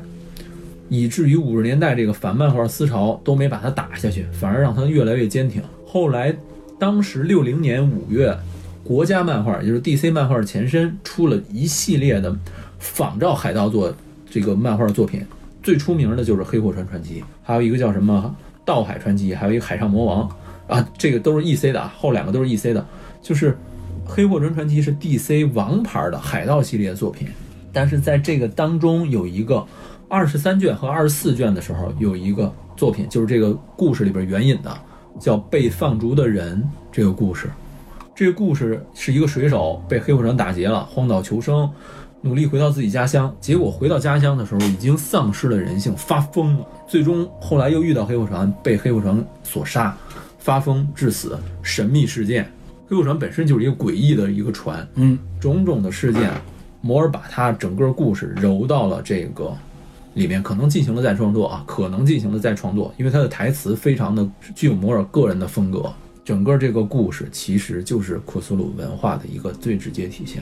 一个人发现了一个秘密，不断调查，最终逐渐发疯，最后死去。嗯，这是一个典型克苏鲁的一个故事，嗯、只是它描写的非常非常隐晦。而这个故事在导演剪辑版里才有，我们看的普通版里是没有的，嗯导演剪辑版应该比这个长，据说是很长一段时间，长二十五分钟。对二十五分长钟，绕十五分钟。然后《黑火船传奇》中有一个台词，这个台词让摩尔给引到里边，可能是摩尔在创作啊，他在每一个卷最终结尾都有一个似是而非的名言，有的是真实世界的名言，嗯，跟这个整个漫画这一这一卷主题相关，有的是他自己做的，嗯比如他说爱因斯坦说。与其制造人类什么致人类发疯，我宁可当个钟表匠之类的，类似一句话，好像是摩尔自己做的。然后这句话台词是什么呢？最终面对无法忍受又无可避免的恐怖，我选择疯狂。这不是笑匠吗？对，这就是典型库苏鲁文化的一个东西。人面对未知的恐怖的时候，最后选择一种疯狂失常了。嗯，这是整个库苏鲁文学和神话的一个典型的特点啊。这是摩尔真正想表达的，它是一个克苏鲁暗指克苏鲁这么一个文化的作品，只是它套上了一个超级英雄的外壳儿。这个点不光是摩尔本人有，跟他齐名的是吧？不是说跟他齐名吧，比他稍微可能弱一点，是他的崇拜者的尼尔盖曼也有一个克苏鲁的名篇，这个名篇叫《绿字的研究》。这个《绿字研究》是根据福尔摩斯探案集《血字的研究》改编的改，编的，他改编的整个把福尔摩斯和克苏鲁的文化糅合到了一起，做了一个新的嫁接，同时做了一个反转。有机会大家可以读一读这个，嗯嗯这个反转说出来就没有意思了，但是非常有意思。这个名片，这个短片，尼尔盖曼、阿拉莫尔，包括我们知道的《水形物语》的陀螺导演，嗯，陀螺是对这个大家就明确的，陀螺是克苏克苏鲁鲁文化的克苏鲁文化的一附庸个者忠实拥趸。哎，整个《水形物语》其实就是库苏鲁文化的一个体现，咱们原来不是说过吗？那个谁，那个鱼人，对克苏鲁文化里边的一个角色一，个角色，对，潜行者。 对，潜行者。说到这个，其实就已经扯到了我们现在整个它是一个亚文化，克苏鲁文化其实在国内不算主流，对，是比较小众的。它是个亚文化啊。这个克苏鲁怎么说呢？就是它现在在文艺作品里边有这么多的展现，它代表着一种思潮，对，是它一种一种，我觉得一种角度来说它是克苏鲁，另外一种其实我觉得它是一种对未来的不确信，或者说是对未来的一种恐惧的体和现。一种担忧。对你看最终漫画版结尾为什么最终二代死鬼和二代切妖是以一种性爱的方式去完成和解？嗯，因为他们认为一切都没有意义了。对他们也是放弃了对未来的坚定的认认认同、认嗯对嗯知，对他甚至是探索，我不要这个真相了，那一切都没有意义，那我们就 make love 了。我觉得从这种角度来说啊，克苏鲁文化给我的印象当中啊，这一直是一个反客观主义的一个对，它是一种神秘主义，他是神秘主义。从这点我也我也能感觉到啊它是，一还个反去常识。对他反反客观、反科学的。啊对，从这点我也能感受到，啊就是阿兰摩尔确实有一点这方面的倾向，哎，而且他是有点阴谋论，然后加这个神秘主义的这种神秘主义倾，所以他写的东西非常的神奇，给我哎感，觉。而且摩尔本人是什么啊？摩尔本人他是在英国有一个真正的注册职业，嗯魔法师那类的啊，职对业对对，说他是会会，说他是会摩尔魔法本人是说他有是魔注法册师执照的，对所以他他留着大胡子嘛，对大家都管叫一直胡子魔。对，看着他一直，你一看那模样，以为是那个什 么，以为哈利波哈利波特里边儿，法师 哎，你说《哈利波特》，待会儿还有一个梗，嗯待会儿我得提啊嗯，就是摩尔有一个晚期，不是晚期，啊中晚期的作品叫《非凡绅士联盟》，也叫嗯《超凡绅士联盟》这个有啊，漫画，《漫画这个电影不是也有吗？天降奇兵》呃啊，对，叫什么也叫非凡非凡绅士联盟，直接叫这名儿，是那谁演的？那个肖恩·康纳利的最终收肖影恩之康纳作利，收影之作吧？好像是。这片子还是挺神奇的，给我感觉啊，里边有很多很神奇的设定，但但是口碑还可以，票房一般，所以它没有口碑没有延续。对，我看了一下漫画啊，我又看了一眼电影的电影我看了，我当时看到，哟，它有很多很奇怪的设定，鹦鹉螺号、哎，比如说他这里边的几个人物，他都是文学系统下的人物，经典人物在线哎，对，探险小说《所罗门所罗门宝藏》中冒险家艾伦·夸特梅因，就是对就是那个肖恩·康纳利演的那个人对物，，然包后括还有吸血鬼，好像是。，对艾伦坡底下的侦探阿伍斯特·杜邦，嗯，然后马克·吐温手下萨姆索亚的猎记，就是那美国的年轻的，对对对，呃，被这个肖恩·康纳利视为儿子的这个人，啊对，汤姆·索亚，接班人，对，鹦鹉螺海底两万里，尼莫船长，对啊是印度印度人印度裔啊。然后化身博士的海德博士，嗯其实就是最开始的时候浩克的原型之嗯绿一。巨人之一。对，我觉得他就是绿巨人嘛。对， 那个女吸血鬼，包括隐形人，嗯包括道林格雷肖像里边的那个道林格雷，嗯，还有那个反派 M 是谁？是福尔摩斯的死对头莫里亚蒂教授。对对，是他莫里亚蒂，嗯，这个是第一部啊。据说第三部的反派是谁？漫画吧？你说的对是？漫画啊，因为电影就拍了嗯就他的一部，对对，，漫画第三部反向反派好像是哈利波特，零九年， 服了个是吧？ 逗吗？这个宇宙这么接上了，我呃，对，就是就是你可以看出摩尔本人的不拘一格和他的天马行空，嗯嗯。真的是你匪夷所思的所有东西哎那元素如果都能揉如到果一起，如果照这么说啊，我觉得 DC 里边不有漫画和守望者是有一个接壤？就是最近的，就是前一阵大事件还没终结呢，末日终生嘛。哎，对对对，莫尔中呃 Doomsday Clock 说的不就是这个曼哈顿博士 对显那现个是到这个现实嗯宇宙当中？那个其实他创造了这个五十二是吧？不是 N 五十二之后了，是吗？嗯，应该是 N 五十二之后，他他把整个守望者世界和 DC 的主宇宙做了一个嫁接。对，然后这个漫画事件我没看完，我就看了一部分故事，等于是说，好像大概主旨是曼哈顿博士对超人产生了强烈的兴趣，嗯，用各种事件不断测试超人的这种底线，嗯啊，这么一个故事。这个故事其实可以看出跟守望者原型的故事也没什么关系，对，它就是只是借用了个形象的它是一个再创作，对因为它有版权嘛。嗯，然后这个主笔是 DC 粉丝亲爱的姐 夫 Jeff Jones，、还有另外一个人，我忘了是谁了。嗯他们两个人主笔，你不能说他写的不好，也没有终结，嗯但是呢，有烂尾的趋势。就是太太邪了，是吧？嗯、怎么说？应该是姐夫勉为其难的去做这么一非个要强力嫁接，利用这个利用这个我 IP，是吧利用这个 IP，、包括电视剧。这个电视剧其实也是，嗯你说的刚才一点非常对啊，我感觉他设了很多题，对，但我很担心他烂尾。哎，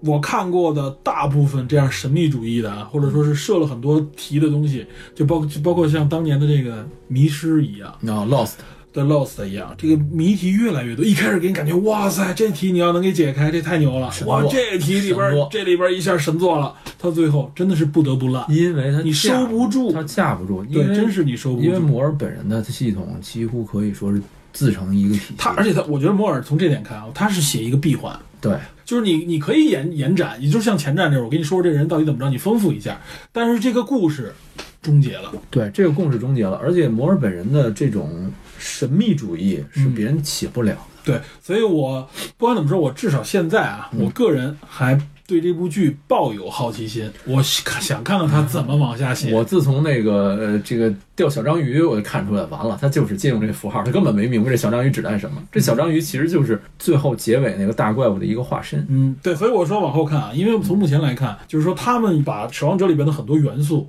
打碎重新说，对，然后弄呃成一个牵连到新剧这里边来，就看他怎么去圆啊。这里边就看他怎么我去觉圆得挺难，嗯，我觉得挺难。尤其是我告诉你，第三集最后结尾有一段非常的神奇和刺激，知道吧？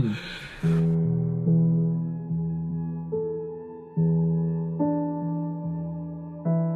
咱翻回头再说这个克苏鲁文化啊，嗯就是说，你从头看整个漫画的时候，嗯看电影其实不太明显。嗯，我翻回头重新又过了一遍漫画的时候，可以这个么解读是吗？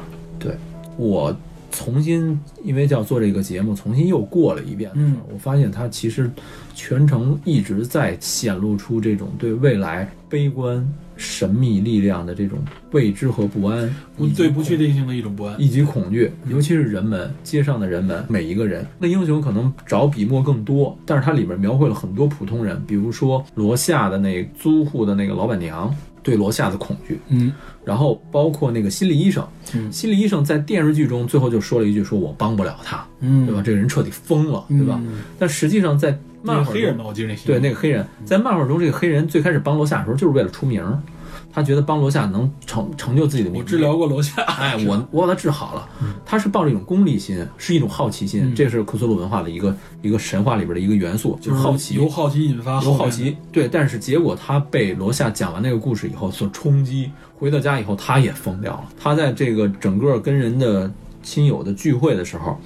说出了罗夏的这个案件这个故事。哎，他刀劈谁，怎么着怎么着，然后对方直接就赶紧结束吃饭就走了，就是他已经也陷入了一种精神失常，唯恐避之而不及了。这个精神的这种恐惧在扩延嗯啊。罗夏本人也是一个扩散恐惧的这么一个因素，嗯，他到哪儿哪儿，所有人都害怕他，对吧？你本身也是一个看不到脸的这么一个人，对然一后个未知要素。对，摩尔把这个未知恐惧由邪神变成了核威慑，但是到最后又变成了一个未知生物。嗯，他用这种元素来替代，所以摩尔最开始对第一版改编不是特别满意啊，啊。他本就等于身是说这个邪神或者说这个概念你被没有体现出来。你没有体现克苏鲁元素，嗯你整个把它变成了一个现实生活中核危机，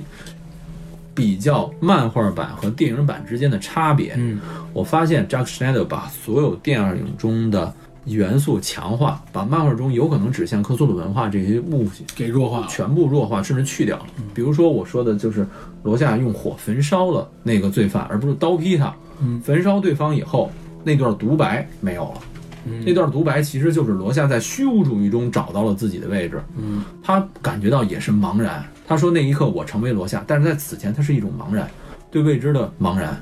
还有就是这个黑货船这个传奇故事，哎，这个是我完全忽略掉的一部分，对我们因为完全我到这儿我就跳过。我们完全不懂它讲述的是什嗯么，但实际上它讲述的就是一个带有克苏鲁元素的一个人对未知恐惧，最后发疯，他掐死自己妻子了嘛？那个人他回到整个小镇，以为小镇被劫持了，他要拯救，嗯嗯但实际上他先杀了两个无辜的人，陷入了一种精神错乱。嗯，这也是典型的克苏鲁元素。我觉得啊，不管怎么说，咱们以后有必要聊一期跟克苏鲁直接相关的内容了。但我目前对克苏鲁的判断啊，我认为它是一种对未来不确定性以后啊一种虚无主义的表达，把这些东西神秘化。啊这个东西其实你说它是克苏鲁，还是说其实有很多神秘化主义的啊，都是在这么表达。嗯如果你不把它往克苏鲁靠，就像你说的，很多神秘主义，你看那些鬼片，知道吧？也有一个去探索的角色。你你回想一下，嗯我知道是，但是但是克苏鲁这个是绝对的，绝对的结局成体系的一个绝对结局。就是嗯我先说一句科苏鲁这个最主要的一句元素，就是洛夫克洛夫特的一句话，就是嗯人类最古老而强烈的情绪就是恐惧，嗯，而最古老强烈的恐惧就是对未知的恐惧。对，这是整个科苏鲁文化的一个核心就。我们原来也说过嘛，恐惧的本身就是对未知的不确定，因为你要保护自己对的生命嘛，所以你要恐惧感给你，就是为了让你保护生命的一个嗯但是基础嗯在克苏鲁的一些因素，还有因素的这种呃小说，尤其是游戏当中，嗯有几个特点，嗯，比如说科苏鲁文化这个游戏或者什么之类的，它往往没有我们广义上的这种 happy ending。嗯，他没对有，happy ending。必须是悲剧结尾，啊或者必须是一个神秘结尾。就是他的所谓的好结局是说你这个人清醒了，或者说你的召唤邪神的仪式没有成功，然后你反正你暂时的脱离了，暂时脱离。了，哎，你成为一种还是不确定的状态。然后一般结局是什么？你被困在某种状况下，或者说这个仪式中途结局了，主角自杀了，嗯，或者说你封印了这个仪式召唤 仪式。下一期还有对，还有一个真正的真正的结 局，就是大大邪神出 来，哎，坏结局就是要么你本体你就是宿主的寄生体。嗯，你是宿主寄生体，说白了，你借由你 复苏，你追求半天，结果发现你是那个悲你剧。等于实现了这个宿主的对你再生，越解你成为仪式当中的一部分。你越解谜，最后你发现你是那个谜题的源头，要不然你自杀，要不然你就等着。或者你自杀，你不自杀都解开了，都解开了，这个邪神都出现了。嗯这个邪神很可能不一定是一个具体的形象，不是说像我们熟悉的克苏鲁那个大不长是说必须是大长章鱼嗯翅膀那大顺大须子，不一定，它可能是某其他的那某种符号。嗯，然后要么就是主角死掉，这个仪式还是完成，嗯最终阻止不了。从嗯从迷因的角度来说啊，不管我们原来说很多东西它可能是恐怖的也好，或者神秘的也好，嗯，但至少 现在我从迷因的角度看，这克苏鲁已经把这些东西慢慢都收纳到自己的旗下了。是是，它得有一个广广纳的旗下，只要你符合要素都是，而且它本身也是一个再创作。你在创作的过程，那不就是吸纳到它的体系？然后他的生命力还蛮顽强的啊， 我觉得现在没至有，它少就一共一百多年，它不是自成，它不是那种严格的神话体系，希腊神话、北欧神话，嗯。啊，中国。但我觉得克苏鲁文化有可能时间会比较长，是因为它可以吸纳的东西越来越不多。，而且它是真正的是一个神秘的神秘主义吧。是不是你这么一说，是不是现在很多神秘主义的恐怖片也好，或者说是某种这个未解之谜的这种啊这种神秘的文艺作品，嗯，都可以往这个克苏鲁上面去靠？你看你自己愿不愿意打这个旗号了吧？我觉得，对，反正我是、这个我我的角度来说，你想想鬼片里面，其实你说的很多元素里面，鬼片里都有。发现鬼的过程啊，往往是一个好但是奇这心够个强的一但是这人个鬼的过程往往是固定的，什么僵尸开膛手杰克啊、啊，杰森、嗯弗莱迪，嗯，对吧？他是一个固定形象，小丑对小丑，对，那个小他丑啊不是鬼片，他这些啊，小小丑小丑回魂那个小丑回魂，嗯他这些固定形象跟克苏鲁的情况不是一个体系，它是一它是个固定独的立符号。对第一，它不神秘，嗯，它只是恐惧，它不，他只是一个。个具体的一个形象。对你解谜解的不是神秘，嗯你解的是这种未知的恐惧，但是最终你发现这个恐惧是一个具象的符号，也就是说，这个神秘一定是一个更复杂的一个背景未。知更嗯未知更恐惧。我觉得这个可以创造很多续集的方式，我也会这么写。对知道，吗你看那个还有更大的阴谋在后面。对，吧就是永远有一个谜题，然后你永远追这个谜题，最终你发现你要么发疯，要么死。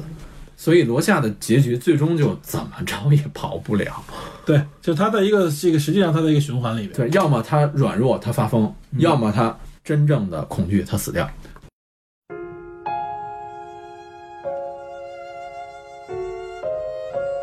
我再说一个，就是摩尔本人的一些经历，可能你能跟这个影响更多。嗯摩尔本人是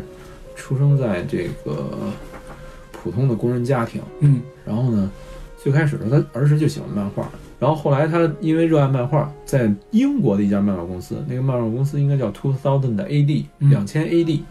这么一个公司2000撰写作世品纪，撰写作品嗯对。后来在上世纪八十年代，当时英国漫画越来越成熟，很多人就找他约稿，直到美国这边开始挖他过来。八三年，嗯，应该摩尔最早作品我忘了是不是沼泽怪物了。反正这是他著名作品之一。找对得到他把沼泽怪物重新赋予了一个新的命 你题。说找得怪物克苏鲁，我绝对信。没有沼泽怪物最开始的时候是一个纯粹的一个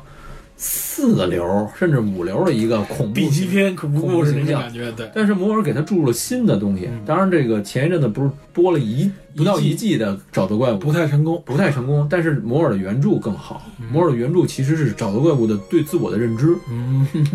这个是非站在常找非得常怪物的角度了。对，找到怪物寻找自己是不是某一个人的尸骸变来的，嗯这么一个故事。嗯当然我没看完啊，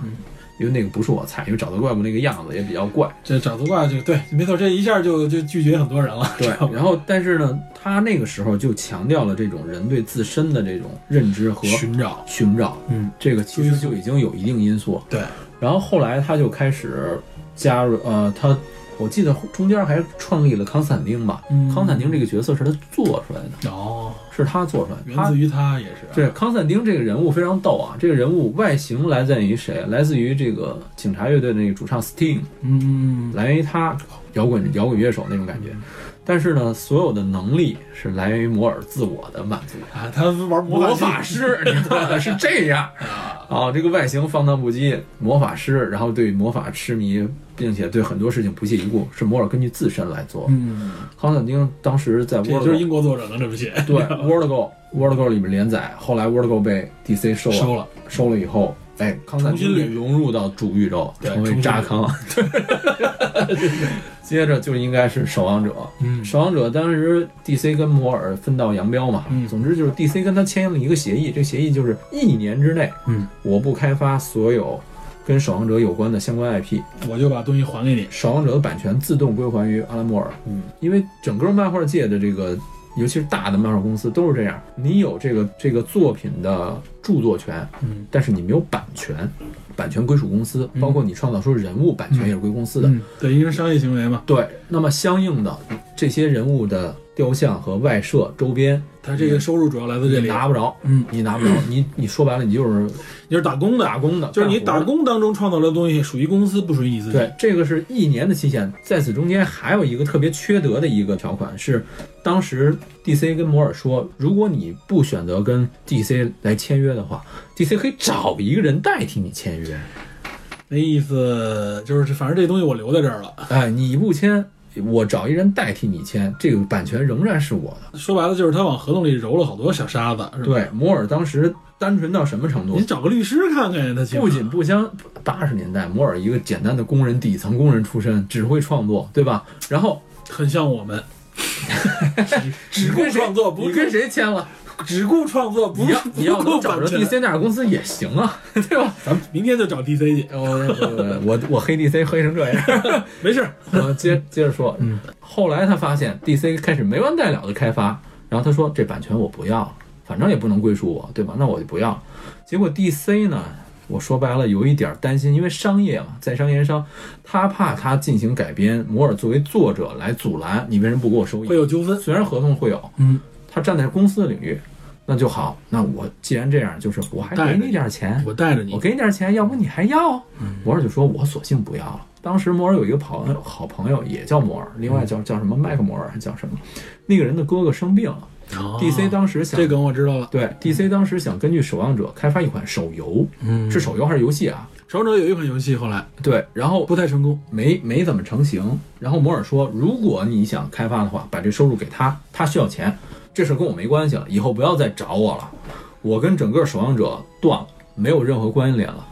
意气用事啊，这就是，是意气用事，但我我很欣赏这就形成了他的一个性格组合嘛，他这就个人是的这样神秘光环，他，就是这样，对我我挺佩服这个，艺术家，艺术家就是这样。对我不愿意的东西，我就彻底不愿意，嗯，对，这个艺术家很倔强的艺术家，我有要性格远。离我就真的远离，这个有性格，这个真的是很有性格，而且他创造的东西给你感觉有奇异光谱，哎呀，不一样，对所以他又是一个对神秘学也感兴趣，他本人。在这个学校犯过烟叶了，犯过大麻 叶了啊，也这种事儿一般都会做，对，然后 DC 就始终不断的纠缠他，嗯就是成为他的每一次。一个羁绊了。每一次设定的时候就说，因为绕不开了嘛，大家都知道是摩尔的东西，又取得这么高的成就，雨果奖。哎，你要不还是再来点儿？ 每次打电话，你要不再来点儿？或者记者就说：“哎，你对这事儿怎么看？”摩尔就不厌其烦说：“这件事情跟我彻底没关系了。”但是 DC 仍然始终纠缠，纠缠到什么程度？摩尔脱离开 DC 以后，嗯加入了一个叫 ABC 的这么一个公司，American Best Comic，嗯，美国最佳漫画或者美国史上最棒的漫画这么一个公司。不太成功吗？这个公司写了一些不错的作品，但是这种是小众的。这个公司后来倒手转给了另外一个作者叫 Jim Lee，吉姆里这个人现在还在啊，很不错。呃有一定创作能力，吉姆利把这个公司倒手卖给 DC 了，所以摩尔回去又给 DC 打工，你知道吗？啊，非常恶心。逃不出 DC 的这个魔爪，就是无论说这件事儿谁对谁错，但是 DC 始终有意无意的在纠缠摩尔。我觉得是这样啊，就是首先 DC 知道摩尔的价值，对吧？对其次啊，就是守望者，在 DC 来说啊，真的是，其实你从 DC 角度来看啊，也挺难的。就《守望者》真的包括电影出来，站在资本一方，不，我我们客观分析嘛，就《守望者》包括电影出来不是特别成功，票房一般，一点儿几个亿的美金嘛，对吧？跟他其他作品比起来，这不是不会成为主流， 对，但是它真的是口碑上非常强，嗯而且它很有可能是常委，知道吧？所以 DC 肯定。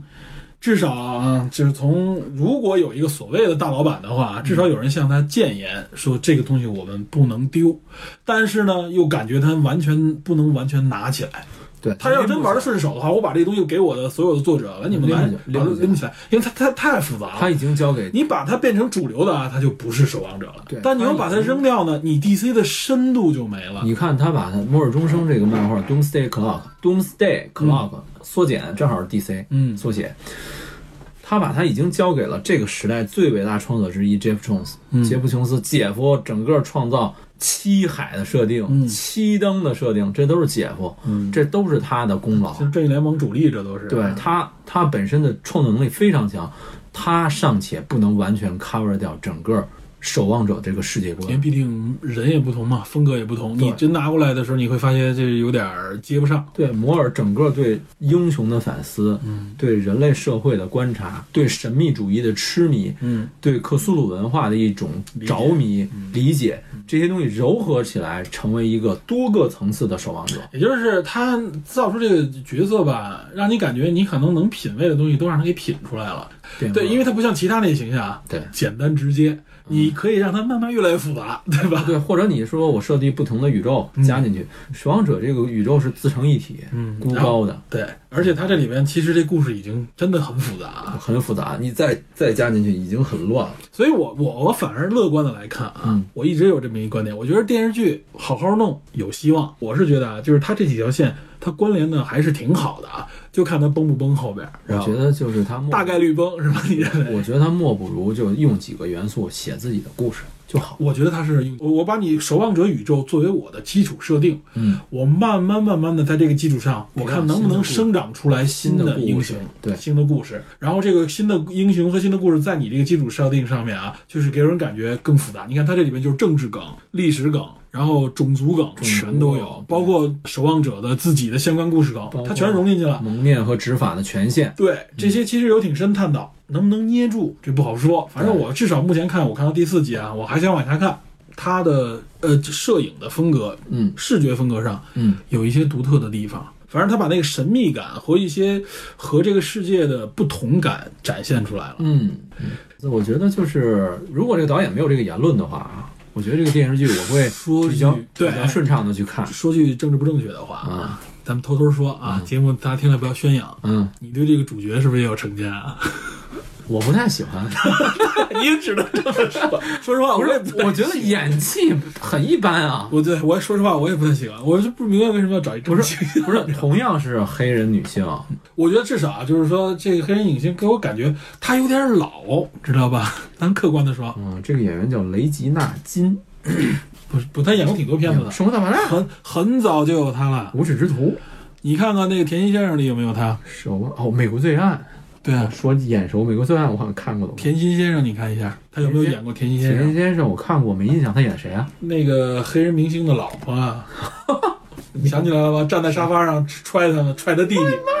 然后，然后他弟弟说他肯定是完了，他他他他他站不起来了，站在沙发上都很踹他，你记着吗？ 对对对，我想起来了，那是多少多少年以前了？那个那会儿汤姆克鲁斯还年轻呢。他演的都是一些，说实话，也都是一些汉婆那种感觉，你知道吗？汉服汉服都不行，汉服。对，也是汉妇吧。反正可能说政治不确，就是说对女主角有偏见，我们啊，对吧咱？们就是说，我觉得女主角不是我们对无感对不的，是，我觉得就是他不像主角。一是不像主角，另外一个我觉得让她当主角我无感，我是觉得这一篇呢，就到她这儿的时撑候不。起来。对，到她这儿有点撑不起来，应该有一个更，我觉得应该找一个更年轻的角色嗯，啊，可能这个想法比较庸俗，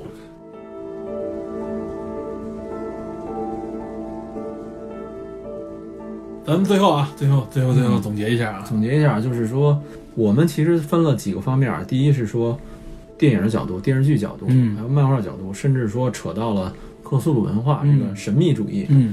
而且你看，从别的角度，从人性角度，嗯从政治角度、社会角度、道德角度都可以解读。嗯，这就是他带出来这个人物的丰富性啊，给我们感觉就是一个你接触很熟悉的几个活生生的人，你去解读他的时候，你会发现真的是多维度都可解。多个层次，所以你看，我们解读这部影片啊，或者嗯说这一个作品的时这候，个 IP 我们没有扯太远，我们只停留在他自己的这个范围内，已经够了，已经够扯的了，已对吧？经够我觉远得了我们不需要为这部作品再扯更多的其他内容了，嗯更多的还是希望大家真的是关注一下拉摩尔的作品，尤其是《守望者》嗯这部《守望者》，对于我我知道，对于很多人来说入门很难，啊，入门真的很难啊，说这是很客观的，就是看这东西看不下去，很累，很累看着。对，但是我是觉得啊，拿来细品很有玩味。它的里边的小角色、小人物都非常出彩对。咱推荐几部对，阿兰摩尔阿兰摩尔的作品，对作。品啊，刚才你提到了这个找到怪物，找到怪物看漫画，看漫画《康斯坦丁》啊，那摩尔电影儿摩也尔是写的可以看啊，呃，《康斯坦丁》那是后电来影改的。对那个就不是一感觉，你也可以看。嗯，然后《致命玩笑》《守望者》咱们之前都推荐过，对，然后他还写过一个叫除了《非凡圣非凡绅士联盟》以外，还有一个叫《庭院》，是一个短片。没听说过。庭院，嗯，呃，有一定的什么，大家可以找一找看。然后除了他以外，其他几位漫画的作家，什么 Alex Ross、嗯尼尔盖曼、弗兰克· Miller，甚至像汤姆王，汤姆王现在被 DC 黑的不行了。我前一阵刚吐槽过啊，说这事儿，就是每个优秀的漫画作者都有自己代表作，嗯先看漫画，再看影像，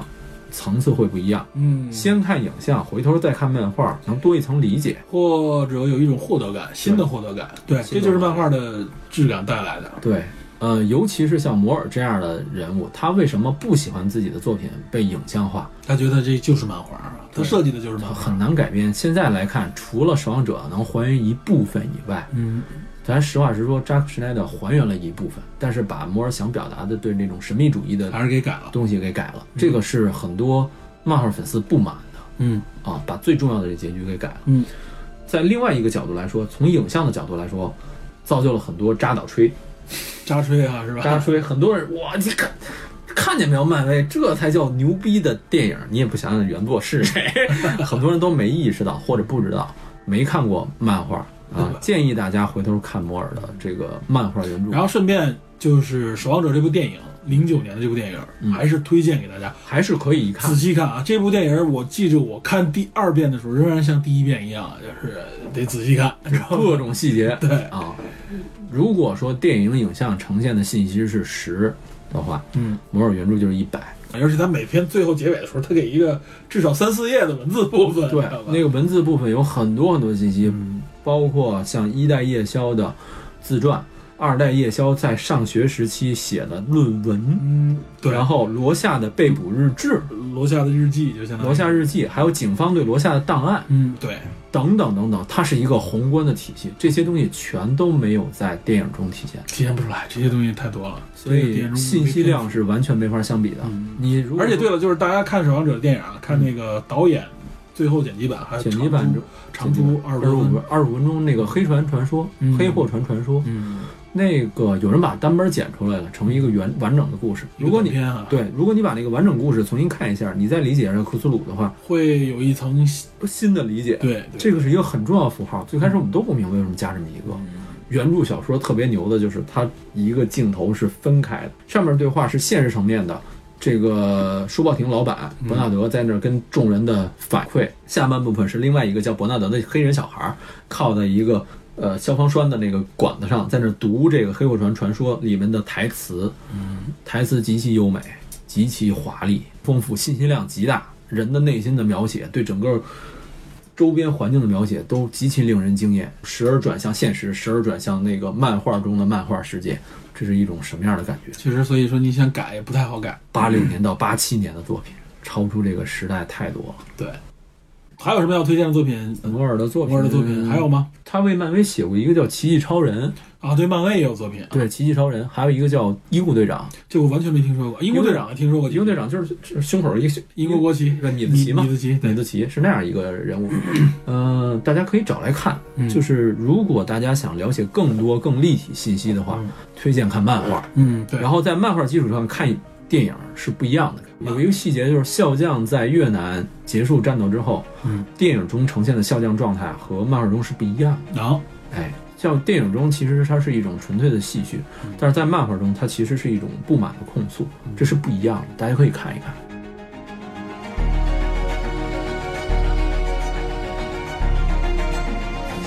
行，好，那咱们今天咱们聊到这儿吧，聊的挺多的啊。这个在阿拉摩尔这个角度里边，给大家大家带来一些我们理解的信息。也加了我们一些对电影的解读吧，嗯包括这些人物某种主义，嗯，我们我现实们主义、虚无主义，对包括选择、对正义，对我们提了一下，但是我们觉得更多的是把阿拉摩尔推荐给大家。对，我觉得我们听友可能相对来说啊，可能年龄层次比较高，不是中学生啊或怎么样，因为中学生我不推荐看《守望者》。累，很累，我不适合。我认为这个应该是有一定的社会理解以后，你再去看这个东西，你会看到不同的体验，嗯，对吧？不要因为一部扎导的删减版的原著的一个作品就吹嗯我认为电影儿可能对就有些吹人来 DC 太多么高，这对不公平。我认为电影本身可能有些观众都看不下去，嗯知，道吧？会的，这是原来 DP 的啊一个心愿，或者说在节目里边经常提到。提到过。今天我们终于算是正向的对、嗯当我正面的、全面的聊了一下阿拉莫尔。呃，除了私生活都聊了，我嗯就当我摩尔吹一把吧。他的作品确实是经典，魔魔吹、对，你就当我摩吹吧。你莫尔吹，你诺诺吹你就不要说我了， 我不是诺吹，你少来， 我真不是少诺来吹。我只是把诺兰作为一个标准，我希望能够在诺兰这个基础上有更多的啊好，希望摩尔强逻辑型导演，希望摩尔这样的比摩尔更强的漫画作者出现。哎，这这真是就是他有一种很神秘的笔法。如果大家觉得累的话，还可以看看嗯《末日钟声》（Doomsday Clock） 这个漫画的大事件，一个延续 DC DC 的漫画大事件。另外就是最后啊，安利一下这个连续剧，嗯还是值得一看的。大家去可以关注，在这个背景下，我们去关注一下它。推荐先看电影，再看电视剧。对对对，一定要先看电影，不然直接看电视剧啊，就是一堆问号，看不懂对，看一不堆懂问号。嗯，好吧，好，那行，那今天聊到这里，感谢大家收听。下期再见。等会儿我们再推销一把啊，嗯希望大家能够对吧？因为我们的人都是在开头推销，我们都是结尾推销，推销什么推销自己节目啊，啊？就鼓励大家，欢迎大家点赞。关注、点赞、订阅、评论，然后另外一个就素是质四连。不就是另外一个，其实我们主要也是希望大家能够把我们的节目你觉得有趣的分享给身边的朋友，嗯，对吧？我们也希望增加我们的一部分影响力吧。我们希望更多的人可以听到我们的内容。这期反正准备起来也比较累了。会比较累，这期我剪辑也嗯大会家比较累。对大家消化起来也比较累。我估计得分下期，对，这个我肯定得分下去啊，这嗯个要一起剪，太长太累，好吧？讲那行，行今天就聊到这里，感谢大家收听，我们下次再见，拜拜，拜拜。